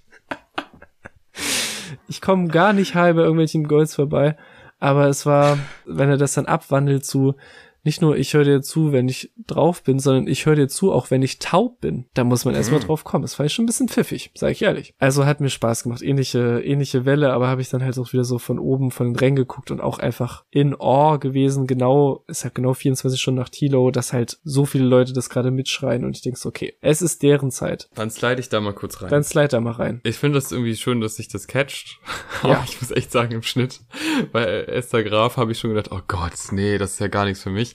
Äh, und dann bei dem, äh, ich, ich höre dir auch zu, wenn ich high bin, das war zumindest melodisch noch irgendwie ganz nett, aber das war auch wieder so nah dran an allem zuvor. Also es gibt ja auch so musikalische, so wie so Soundscapes quasi, wo man denkt, ja, das kann ich mir jetzt einmal anhören in dem Stil, aber vier, fünf Acts da Also das ist wirklich nichts für mich. Aber ich will jetzt auch nicht so alt klingen, weil so alt sind wir jetzt auch nicht. Es ist nicht verboten, mit 25, ja. 26 noch solche Artists zu hören. Also das hat mich schon ein bisschen abgeschreckt. Da war ich äh, nach QMI und so anderes gewöhnt. Ist ja auch, ich bin da auch jetzt nicht ultra plötzlich, mhm. ne? Also bei, bei Time könnte ich mir schon vorstellen, weil es halt auch ein bisschen vertrackter ist. Aber noch einen großen Louis-Anspieltipp. Crow hat mir gesagt, es wird easy. Wirklich, mm, Leute. Den habe ich mal gehört. Hört ihr mal, hört ihr mal rein. Stark, also auch stark geschrieben, finde ich. Also mit nicht nur so einem klassischen, ja, ich hatte es hart bis hierhin, sondern der hat auch so echt ein, zwei Zeilen drin, wo ich nicht gedacht hätte, dass ich da von so einem witzigen, und das ist so dieses Gitarren-Pop-Punk-Revival, dass ich da schon so gecatcht werde. Also das, äh, da sind schon ein paar gute Nummern dabei. Aber Danach in der Halle, da dachte ich, jetzt wird nicht vom Rang geguckt, jetzt wird nicht von hinten Mitte links geguckt, jetzt ist der OG Kimo dran in der Halle. Das wird aber vorne vorne, werde ich mich da platzieren. Und das wird sich eh alles nochmal ein bisschen schnell durchmischen. Und da werde ich auf jeden Fall Spaß haben. Und I did. Also es ist genau alles, was ich mir von dieser Show erhofft habe. Es war, muss man schon sagen, noch ein bisschen geiler als auf der Tour irgendwie, weil da auch Krass, gefühlt okay. die Leute also ich würde nicht wegen ihm und wegen Frankie, sondern so wegen Publikum, würde ich sagen. Weil auch, habe ich auch, im, also im Vorgespräch habe ich davon erzählt, bei unserem Patreon-Format. Zwei Euro ist man dabei. Äh, dass man, dass man, ich glaube, ein bisschen gemerkt hat, dass so ein Hannover-Publikum irgendwie so ein bisschen reservierter ist. Und das war halt irgendwie so eine Mischung aus so, es sind viel mehr Leute, es ist eine Riesenhalle und noch so Festivalpublikum und er hat auch sowas wie Vorwort zum Beispiel nicht gespielt und hat halt echt so paar melancholische Sachen gecuttet und es gab halt richtig Rambazamba. Also es ging schon richtig ab und äh, auch halt mit geilen Ansagen und man hat auch wirklich gemerkt, dass die beiden auf der Bühne fucking Spaß haben und deswegen ich habe auch wirklich echt nicht viel gefilmt, ähm, weil ich halt wirklich beschäftigt war, mich über Wasser zu halten, obwohl ich ja schon relativ groß bin, aber das war, äh, da war auf jeden Fall viel los. Ich habe auch viele äh, junge äh, Frauen und junge Männer gesehen, die da so mitgerappt haben. Gab auch eine sehr excitede Mädelsgruppe neben mir, die so Bar vor Bar delivered haben, wo ich wirklich mit offenem Mund dastand und war so, also es wurden natürlich bestimmte Worte ausgelassen, aber äh, sehr beeindruckt war, von der Textsicherheit dieses Publikums, obwohl es ja halt auch Festivalpublikum ist. Und deswegen, da habe ich schon so beim Aufbau gemerkt, okay, da sammeln sich genau die richtigen Leute an hier drin. Und äh, ja, dann halt Geist als vorletzten Song spielen, alle am Ausrasten, dann Faust als letzten Song. Ach so geil. Das war crazy und dann haben sie halt festgestellt, ah ja, wir haben ja noch fünf Minuten, dann spielen wir nochmal Faust als Zugabe. Und da dachte ich, oh Lord, hol mich zu dir. Also da war wirklich, da hatte ich wirklich meine letzte Kraft, war ich da am Aktivieren. Und da hatte wirklich, also das habe ich auch in unserer Story gepostet, ein, eine riesen Wall of Death sich fast schon aufgetan, so eine riesen Spaltung im Publikum. Und man sieht vorher noch, wie sich manche auch so umarmen. Also es war auch irgendwie so eine wholesome Moshpitterei da. Und, also was ist eben angesprochen, äh, Quam war da, um Blanco zu performen. Und das ging auch, also da sind ja auch so viele geile Lines drin, ne? Mit äh, dem der Überwachungskamera und Mask on got me looking like a Waschbär. Alle Adlibs wurden mitgebrüllt. Also da waren die Leute auch wirklich crazy excited, als er rauskam. Dann äh, kam auch äh, Ramsey raus, um den neuen Song zu spielen äh, und hat dann auch noch äh, Smoke gespielt von, das ist auch noch nach dem letzten Vorgespräch, äh, dass ich auf jeden Fall auch diese Ramsey EP oder das Ramsey Tape auch echt viel gehört habe. Da hat er Smoke nochmal gespielt, was ich dann auch schon kannte und mehr gehört habe als jetzt zum Tour-Ding, wo ich bis heute, vielleicht schneide ich das raus, aber wo ich bis heute verwirrt bin bei der einen Line, dass, dass er sagt, musste so wie Nipsey hasseln, abgefuckte Frankfurt City Jungs, sagt er dann, und nicht Atzen. Das verwirrt mich bis heute, weil es der geilere Reim wäre, zu sagen, musste wie Nipsey hasseln, abgefuckte Frankfurt City Atzen. Ja. Das wäre ein geiler Reim, aber dann endet er auf Jungs und dann kommt der Reim irgendwann später wieder. Hm schneide ich nicht raus. Nee. Ist auf jeden Fall mein, äh, mein großer Punkt bei Ramsey, aber der ansonsten auch, wie er da über die Bühne rennt und wie sie sich mit Gang Signs begrüßen, herrlich. Ja, von vorn bis hinten eine geile Show und halt auch, wie gesagt, so Regen und äh, 2009 zu spielen, das waren genau die Ruhemomente, die es gereicht haben und halt Vorwort-Cutten, bisschen von den ganz alten Sachen cutten, so. Also es war wirklich von vorn bis Da habe ich wirklich direkt wieder Bock drauf, ne? Also Kimo Ja. letztes Jahr, dann bei Regen auch, gibt's ja auch den großen Regenmoment, wo es dann wirklich geregnet hat und er den gespielt hat, das war alles so schön. Also da habe ich nur positive Erinnerungen dran, auch Faust so als Rauschmeißer auch irgendwie geil, weil es war ja gar nicht so eine große Nummer, sag ich. Also das war ja eher Ja. so ein Album-Insider, dass man den gefeiert hat, den Ja. Track.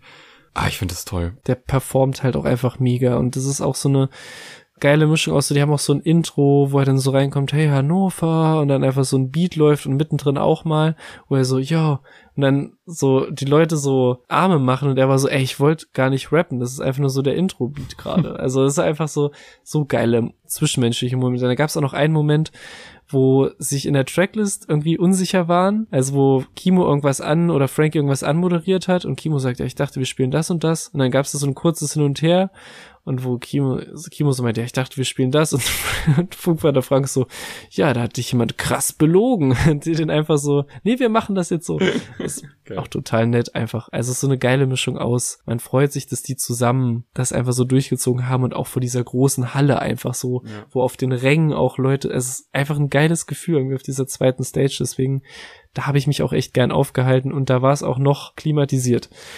Dann bin ich nach diesem riesen Durchdrehding rausgegangen, wo der Trettmann auf der Hauptbühne gespielt hat. Und wir lieben ja unseren Trettmann. Ist jetzt nicht alles so mega geil, auch vom neuesten Output her, was das neue Album angeht. Aber wenn man so von einem, aus einem OG Kimo Moshpit kommt, komplett durchgeschwitzt und rausgeht, sich was zu essen holt, Bierchen holt, und dann gerade der Trettmann Stefan Richter spielt. Also ich finde, ich liebe ja den Song, ich liebe das Grönemeyer Feature und da bin ich so, Mann, das ist doch das Leben. Das ist so, und dann es geht da auch noch so die Sonne unter und der Trettmann. Das hat, das fand ich gut, hab mich wieder drüber aufgeregt, dass er 120 Jahre nur so anhuckt und dann nur die Haiti-Hook laufen lässt und dann den nächsten Song geht. Finde ich immer noch komisch, dass er das macht, aber war ganz nett anzuschauen und weil ich den auch schon mehrfach gesehen habe, habe ich dann da so ein bisschen gechillt. Da war ja das Wetter auch noch perfekt. Da sah ja der Himmel Ja. sah ja grandios aus. Ja. Das war, Der das war ja, genau, wirklich, der- also da, war- da war ich im Schnitt wieder happy, wo ich dachte, boah, wie gut sieht das denn aus? Weil Trettmann ist ja eigentlich immer so ein Schwarz-Weiß-Ding, wo man denkt, ah, ich bin happy hier, Schwarz-Weiß, alles cool. Äh, tagsüber immer ein bisschen komisch, hatten wir ja beim Hurricane auch schon gesagt, ja, vielleicht ist, ist es noch zu hell dafür, aber wenn der Himmel so abliefert und so orange-mäßig da am Scheinen ist, Mhm. mega, guter Moment. Ihr werdet es gerade vermutlich sehen, während ihr die Folge hört. Schaut doch mal auf eure, Di auf euer Oh, Display. ja, herrlich. So wird, das wird gerade das Cover sein, Großer vermutlich. Reveal. Das war bei Trettmann. Ah, krass.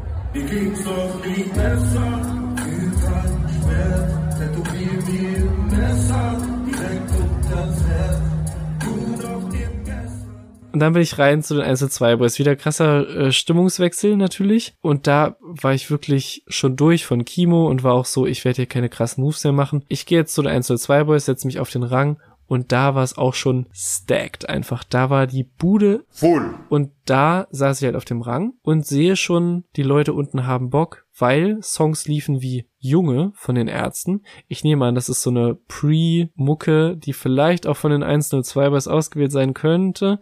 Da wurde schon mitgesungen, ne? und äh, du und deine Freunde, ihr nehmt doch alle Drogen, wurde auf jeden Fall mitgegrölt. Dann lief der Charlie XCX Klassiker I Don't Care, I Love It, mit dem geilen Moment, als sie das auf dem Meld oder so performt hat und enttäuscht war von dem deutschen Publikum und ins Mikro murmelt.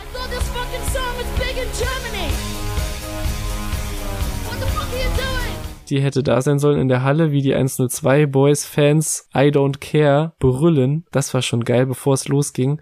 Und dann, als sie angefangen haben, dachte ich wirklich, weil es ja quasi der identische Slot war, die wischen nochmal mit der BHZ-Show den Boden auf. Habe ich wirklich gedacht. Weil da wirklich sämtliche Dämme gebrochen sind. Dann hat sich so ein bisschen, muss man sagen, verzerrt, weil so man schon ein bisschen so Hälfte der Show, also es war auch wild und geile Stimmung und Bier wurde 10.000 Mal angeteased und also mit dem und die Leute drauf heiß gemacht, dann immer wieder abgebrochen.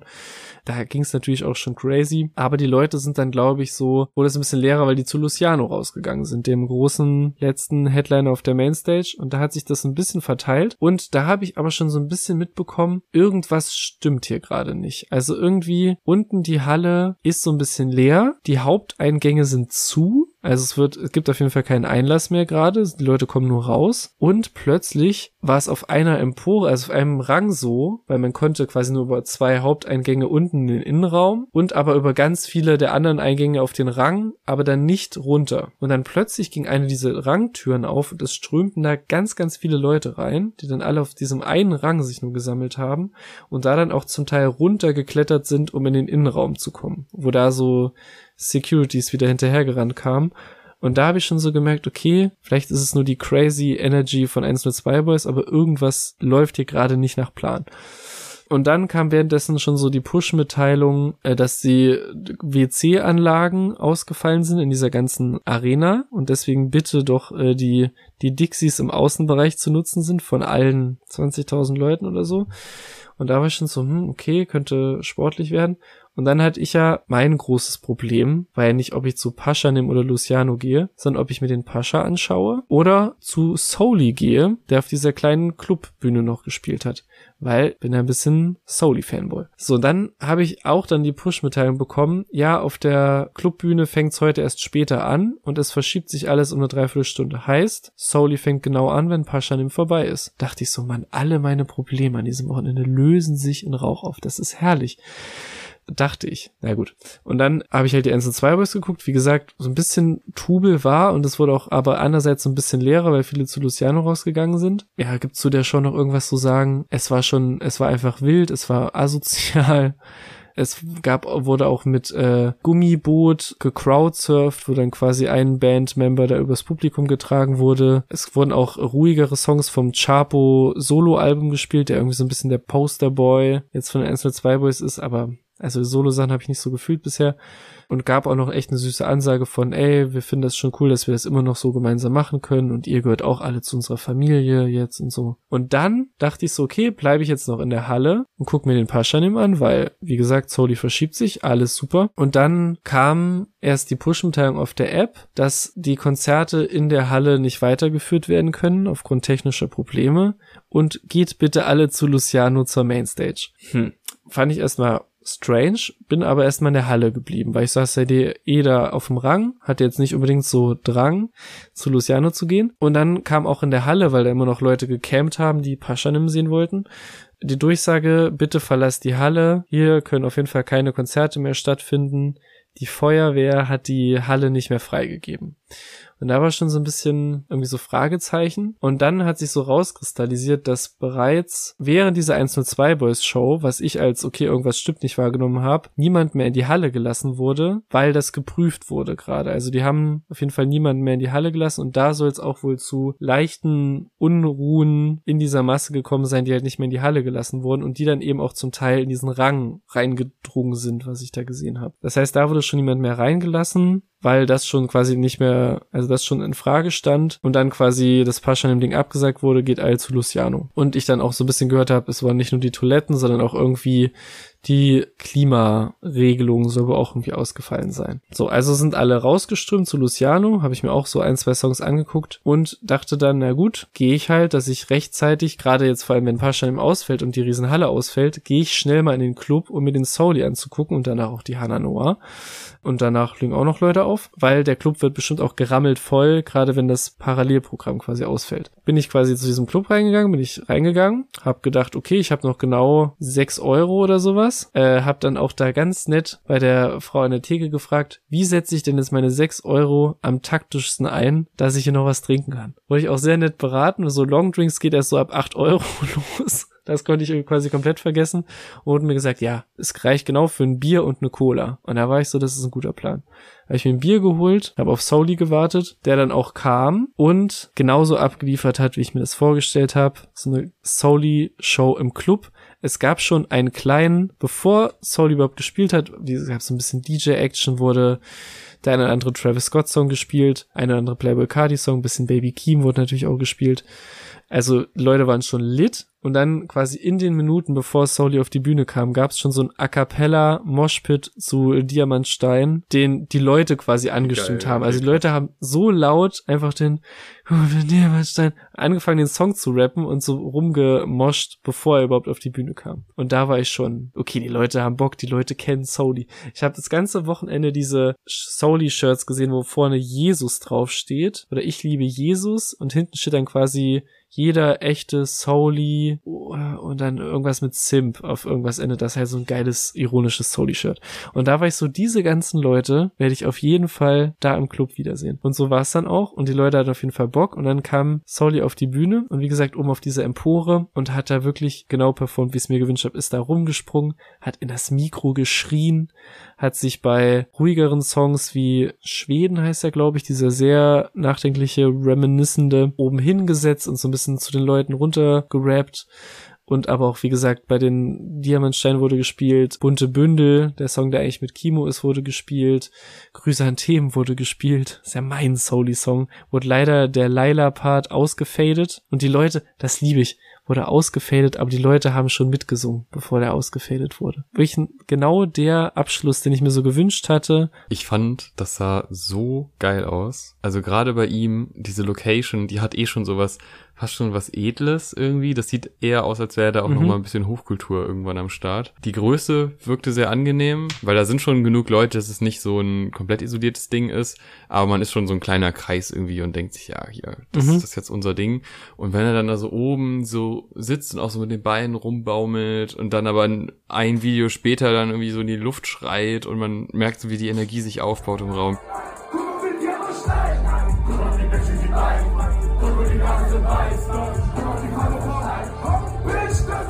Also das Ja. äh, war vielleicht der Moment, der mich äh, zum, ja nicht zum Soli-Fan, soweit würde ich nicht gehen, aber der mich Mhm. jetzt doch dazu gebracht hat, die Live-Session mal zu hören und äh, ins Album Mhm. nochmal reinzuhören und ihm nochmal eine Chance zu geben und der ein oder anderen Line äh, mal ein taubes Ohr entgegenzubringen, um den Ja. Rest zu fühlen, weil auch stimmlich, Alter, der Typ, absurd, Ja. absurd gut. Da ist noch mehr drin, wenn man vielleicht textlich nochmal ein bisschen an gewissen Schrauben äh, schraubt. Aber braucht es auch vielleicht nicht zwingend, weil es hat auch dadurch was Persönliches, wer weiß. Aber äh, das war auf jeden Fall, äh, waren, waren schöne Aufnahmen und ein, ein krasser Artist, auf den ich auch mal live Bock hätte. Vor allem, wenn es auch noch, also ich meine, wenn du eh schon in so einem Setting bist, wo so viel schief geht und du dann Mhm. aber auch genau, also ich meine, Sony ist ja wirklich so ein Ding für dich, wenn genau das dann noch da ist. Also das Ja. stelle ich mir auch sehr geil vor. Weil man kennt das ja, dass irgendwie Sachen abgesagt werden und dann ist so, gibt's keinen geilen Ersatz für einen und dann ist alles andere nur noch zynisch. dann guckt man sich irgendwelche Acts an, wo man nicht so wirklich Bock hat und steht dann eben bei Luciano, wenn man irgendwie nicht so zu 100% eigentlich Lust drauf hat. Das kommt dann immer noch schlechter rüber, finde ich. Aber wenn man dann noch was findet, was einem so catcht, dann hat sich diese spontan angemeldete Stage ja dann doch gelohnt, auf jeden Fall. Ja, und also wenn du schon auch sagst, stimmlich, ich habe ihn auch dieses Sample mit dem Chrysanthemen eröffnet oder wo das so als Hook quasi dient, das hat er auch live gesungen, also so über das quasi mit Playback, so, aber er hat es quasi nochmal doppelt drüber gesungen und das war auch irgendwie nice, so mal zu hören, so, dass der wirklich einfach, der hat auch so einen geilen Flow so in der Stimme, also egal, ob er mehr singt oder mehr rappt irgendwie. Und ja, war wirklich sehr viel Energie. Die Ellie Preis war auch noch da im Publikum. Der A zum J äh, stand oben quasi mit auf der Empore, wie ich es später festgestellt habe, äh, weil er irgendwie bei Trettmann den Sound, glaube ich, macht oder damit live unterwegs ist und sich anscheinend den Soli auch nochmal anschauen wollte. Das war auch irgendwie nochmal so ein witzig, was hier in Hannover sich gerade so ein bisschen ansammelt ähm, Moment. Genau, und die, die Show ging so, ich weiß nicht, wann genau er angefangen hat, wie gesagt, so durch die Zeitverzögerung, aber so 0 Uhr war halt Schluss. Er hat halt nochmal Diamantstein gespielt, so ich war total zufrieden mit, also ich hätte so, der Lehrer hätte noch spielen können, diesen einen Nachzügler-Single zum Album, weil ich auch dieses Sample total liebe, habe ich jetzt neulich, egal, habe ich äh, The Big Lebowski geschaut und in diesem Film ist auch dieser Song drin, der das Sample ist von der Lehrer, in der Jackie Treehorn-Szene. Egal. Äh, war auf jeden Fall sehr happy. Und dann kam halt, war ich so, okay, jetzt noch Hannah Noir gucken, paar DJs anhören, geil. Vielleicht wurde sich auch draußen noch irgendwas überlegt, dass irgendwie der Paschanim auf der Hauptbühne spielt oder so, keine Ahnung. War total zufrieden. Und dann kam halt so ein ähm, Security-Dude oben auf diese Empore gesteppt, das war schon witzig eigentlich. Und hat so gesagt, ja, Leute, weil die Leute waren noch so am Zugaberufen für Soli. Und wie gesagt, es war so gegen 0 Uhr oder so. Und der kam so auf die Bühne und war dann so, ja, okay, Leute, ja, okay, fahrt euch mal runter mäßig. Denn das Festival wurde bereits vor einer halben Stunde um 23.30 Uhr für beendet erklärt und ihr müsst jetzt all das Gelände verlassen. Und es wird nichts mehr stattfinden. Ich war erstmal so ein bisschen, ja, okay. Aber in meinem Kopf war ich schon so ein bisschen, okay, es passt zu den Sachen, die vorher schiefgelaufen sind irgendwie. Und die Leute waren aber, also da waren richtig schon so Mittelfinger und so Fig Heroes, Fig Heroes Chöre. Und da war schon so ein bisschen die Stimmung echt kacke. Und dann, wie gesagt, ging auch sofort dann die Lichter an und alle wurden rausgeschickt. Ich habe noch eine etwas enttäuschte Hannah Noir gesehen, die ich auch, wie gesagt, gerne noch live gesehen hätte, die auch eine der Gründe war, weshalb ich diese kleine Bühne noch nett fand mit der Besetzung. Und quasi ist draußen 23.30 Uhr dieses Luciano-Set schon geendet, was auch noch, glaube ich, länger gegangen wäre. Und wir waren eigentlich so ein bisschen die in dem Club waren bei Soli. Die Soli Sims waren quasi die letzten, die da noch ein Act bekommen haben, obwohl das Festival eigentlich schon beendet wurde. Crazy, das so zu hören, so ja, das Festival wurde bereits beendet und jetzt geht mal bitte raus. Also wurde das jetzt beendet, weil quasi die Massen nicht mehr lenkbar waren, weil quasi eine Bühne wegfällt und eine große. Weil es macht ja wenig Sinn, jetzt einfach zu sagen, alles andere ist zu, nur weil ein Gebäude jetzt nicht will. Also dass das Gebäude an sich nicht mehr Ja. intakt ist, so verständlich, so da kann man halt nichts machen. Keine Ahnung, woran das dann genau liegt, aber man kennt das ja auch, äh, Menschenmengen machen manchmal auch Mhm. komische Dinge, muss man einmal ins Fußballstadion gehen und sich danach die Toiletten angucken und so. Kann ja alles sein. Aber ähm, Ja. dass man das so ganz abbricht, dann muss es ja wirklich an quasi Kapazitätsmangel liegen, dass man halt aus Sicherheitsgründen nicht alle auf die Haupttribüne lässt und äh, oder halt in diesen kleinen Club. Oder gab es da eine andere Ja. Begründung? Also der Dude da auf der Bühne hat gesagt, aufgrund verschiedener Vorkommnisse wurde das Festival für beendet erklärt, was ich schon eine also sehr vage Aussage fand, also wo ich auch so ein bisschen Schiss hatte, dass irgendwie noch draußen in der Zwischenzeit irgendwie was Schlimmeres passiert ist oder so. Und ja, wir sind dann halt rausgekommen und da war dann auch, wie gesagt, so Bühne, also der Bühnenbereich bei Luciano oder so war schon komplett leer, geräumt, alles so, Abbau hat fast schon angefangen. Und ich habe auch tatsächlich diesen Punkt von, okay, eine Bühne fällt aus, warum sagt man es dann ab? Warum packt ihr nicht Paschanim auf die Hauptbühne oder so? Habe ich auch viel dann bei Insta im Nachhinein gelesen. Es ist halt so, dass draußen einfach so aus Ruhestörungsgründen nichts mehr stattfinden durfte. Dann halt diese Halle technisch nicht funktioniert hat, beziehungsweise nicht mehr freigegeben wurde von der Feuerwehr. Und dann wäre ja eigentlich fast nur noch dieser Club geblieben. Und dann ist es halt Quatsch. Ja. So, also ich verstehe, also ich verstehe die Aufregung total und auch, das ist eigentlich auch noch das Absurde, nach Paschanim hätten in diese Arena halt Mixo und McCloud noch bis zwei Uhr aufgelegt, also noch so ein Set gespielt. Und da wären bestimmt auch noch mal einige Special Acts irgendwie gekommen, weil die ja gefühlt die Hälfte des Lineups auch produziert haben und so, also das wäre schon noch mal eine geile Party geworden so. Und das ist halt auch ausgefallen. Das ist eigentlich auch schon krass, also quasi Paschanim und Mixo McCloud ausgefallen und ja, genau, das ist so ein bisschen meine Herleitung jetzt, dass halt quasi Halle ausfällt, draußen geht nicht mehr aus Ruhestörungsgründen. Ja, also ich finde es erstmal sehr ärgerlich und ich hätte fast schon noch die Überlegung gehabt, so den, den kleinen Club, also Hannah Noir und wer auch immer da noch so ist, das vielleicht laufen lassen, weil das lockt jetzt auch nicht alle Paschanim-Fans an, sag ich mal. Ja. Aber es ist auch irgendwie konsequent dann zu sagen, ja, okay, jetzt ist auch Schluss. Also wir können halt die großen Sachen Ja. nicht mehr machen und das ist halt leider nicht groß. Ich weiß, ich finde es ein bisschen schwierig, weil ich habe es natürlich auch dann viel mitbekommen, weil ich ja wusste, du bist da und äh, wir sind da involviert quasi. Und dann gibt's jetzt auch, soweit ich weiß, eine Petition, die quasi das, Teile des Gelds zurückfordert. Ich weiß aber gar nicht, wie das Hm. jetzt, ja, sehr fachchinesisch, aber rein rechtlich, wie ist das überhaupt auf Festivals? Ich wüsste es nicht, weil ich krieg das oft mit, dass äh, Bands quasi absagen am Tag oder auch gern gesehenes Ding, äh, Rapper aus Amerika, ach, äh, Flug kommt nicht, okay, die sind, haben doch noch abgesagt, wieso auch immer.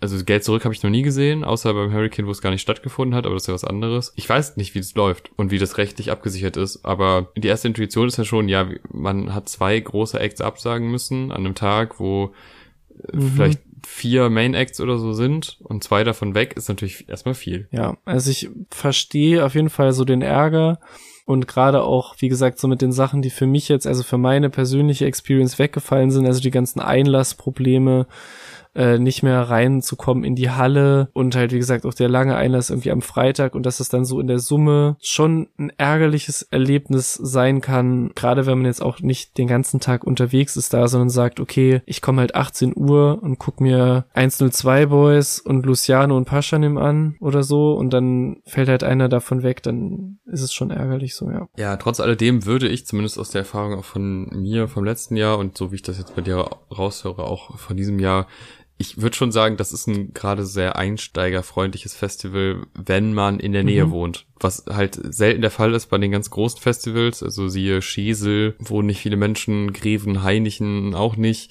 Also es gibt einfach sehr viele Festivals, die irgendwo am Arsch der Heide sind und da ist es halt schwer dann hinzukommen. Und das ist halt einfach immer sehr nervig, wenn du irgendwo zelten musst äh, und da ja nicht so Bock drauf hast und es noch nicht gewohnt bist. Und da finde ich, sind solche Festivals einfach praktisch, weil man dahin Mhm. kann, wenn man in der Nähe ist und dann auch abends wieder zurück. Und gerade wenn es dann Freitag und Samstag ist, also Freitag ja meistens auch Ja. relativ spät mit den Highlights zumindest, äh, dann ist das, finde ich, so ein einsteigerfreundliches Festival. Jetzt unabhängig vom Cashless bezahlen und äh, Mhm. von Problemen, die dann auch solche Hallen mit sich bringen können, die es dann draußen nicht gibt. Aber auch diese Mischung aus, man, man kann draußen sein, man kann drin sein, das fand ich auch ganz angenehm in Freiburg, wo ich dachte, das Ja. ist, ist irgendwie cool, weil du, wenn es regnet und du bist jetzt nicht so angewiesen auf die Acts, die dann da draußen sind, dann geht man halt eher rein. Klar, kann auch voll Mhm. werden, aber hat irgendwie trotzdem was Nettes. Also ich würde es trotz den Geschichten empfehlen als Festival so gerade für Einsteiger und das ist ja nun mal Du hast ja den Altersschnitt angesprochen. Also, wenn da so 18- bis Ja. 21-jährige Rap-Fans sind, die sind jetzt wahrscheinlich noch nicht auf dem Splash gewesen und, ja, keine Ahnung, ehrlich gesagt. Aber vielleicht, wenn ihr noch nicht da gewesen Ja. seid, dann fragt ihr erstmal mit dem Heroes oder so, vielleicht auch mit einem vergleichbaren Festival in der Größenordnung an. Das ist, glaube ich, wirklich sinnvoller, als sich direkt Ja. äh, an Rock am Ring und Co. zu wagen, weil das ist dann doch nochmal eine andere Hausnummer. Ja, also ich hätte jetzt auch gesagt, also trotz der Sachen, die halt schiefgelaufen sind und je nachdem, wie man das halt für sich gewichtet, so ich das auch total verstehen kann und die man auch nicht ausblenden kann und weglassen kann, wenn man drüber redet, so weil es halt auch wirklich jeder auf jeden Fall mitbekommen hat, egal wo und was einen am meisten interessiert hat. Äh, fand ich trotzdem halt von den Musikacts, die ich gesehen habe und auch von der Intensität und wie aufeinander gepresst, so diese ganzen Leute, die man sehr feiert und auch vielleicht oder erst entdeckt für sich, fand ich das eine sehr runde Sache und irgendwie zwei sehr schöne Tage. Und wie du auch sagst, so diese Mischung aus diesen unterschiedlichen Locations, gerade noch mit der kleinen Clubstage, fand ich eigentlich perfekt. So, du hast so ein großes Open-Air-Ding, du hast äh, eine geile Halle und du hast, wenn sie funktioniert, und du hast halt so einen geilen Club für so kleinere Acts und das fand ich eigentlich eine gute, gute Mischung. So, äh, eure Meinung zum Festival und ich glaube, da gibt es schon den einen oder anderen Menschen, der da Meinung kundtun will. Gerne in die Kommentare auf der jeweiligen Plattform, wo das möglich ist. Äh, wir freuen uns da immer. Gerne auch über Instagram. Das ist, äh, glaube ich, kommunikativ immer ein, ein ganz guter Weg. Äh, da kann man sich dann auch das Reel anschauen und wer jetzt gar keinen Bock hat auf Instagram Reels, der kann das auch auf TikTok sich reinpfeifen. Jeweils immer unter dem Namen Favorite Worst Cast. Das sollte man finden. Oder halt auch in der Beschreibung, da ist auch alles verlinkt. Und wer uns finanziell unterstützen möchte, der kann das über Patreon tun. Ab zwei Euro gibt's dann noch mehr Content von uns über alles Mögliche. Wir haben gerade über Barbenheimer gesprochen, wir haben über das neue Travis Scott Album gesprochen und äh, da gibt's So. immer und über unsere Urlaubserlebnisse. Ich meine, das ist natürlich auch massiv relevant für Leute, die gerade erst zu uns gestoßen sind. Aber da gibt's auch noch mehr Content und äh, finanziell unterstützen hilft uns natürlich auch, dieses Projekt noch zeitintensiver zu betreiben, weil das natürlich immer ein, ein gewisser Aufwand ist, denn wir sind gerade schon bei 0 Uhr 30, also auf der Mainstage wäre jetzt schon wegen Ruhestörung geschlossen. Ähm, vielen Dank fürs Zuhören. Äh, bis zum nächsten Mal, vielleicht ja auch relativ bald auf dem nächsten Heroes Festival, dann mit aber einem durchaus anderen Line-Up, auch wenn so drei, vier Überschneidungen dabei sind, aber da ist nochmal ein ganz andere Vibe am Start. Äh, wir werden es sehen. Und in der Zwischenzeit gibt's wieder gewohnt Album-Reviews, da haben wir einiges im Petto und bald auch eine naja, bald will ich nicht sagen, das weiß man nie bei uns, aber auch eine Sonderfolge, die wird auch kommen in den nächsten Wochen. Danke fürs Zuhören, bis zum nächsten Mal. Lasst gerne auch eine Sternebewertung da. Spotify, wir brauchen noch eine, dann haben wir 145, was eine sehr schöne Zahl ist. Das wäre doch geil. Und dann ist die 150 auch nicht mehr weit. Bis zum nächsten Mal. Ciao. Tschüss.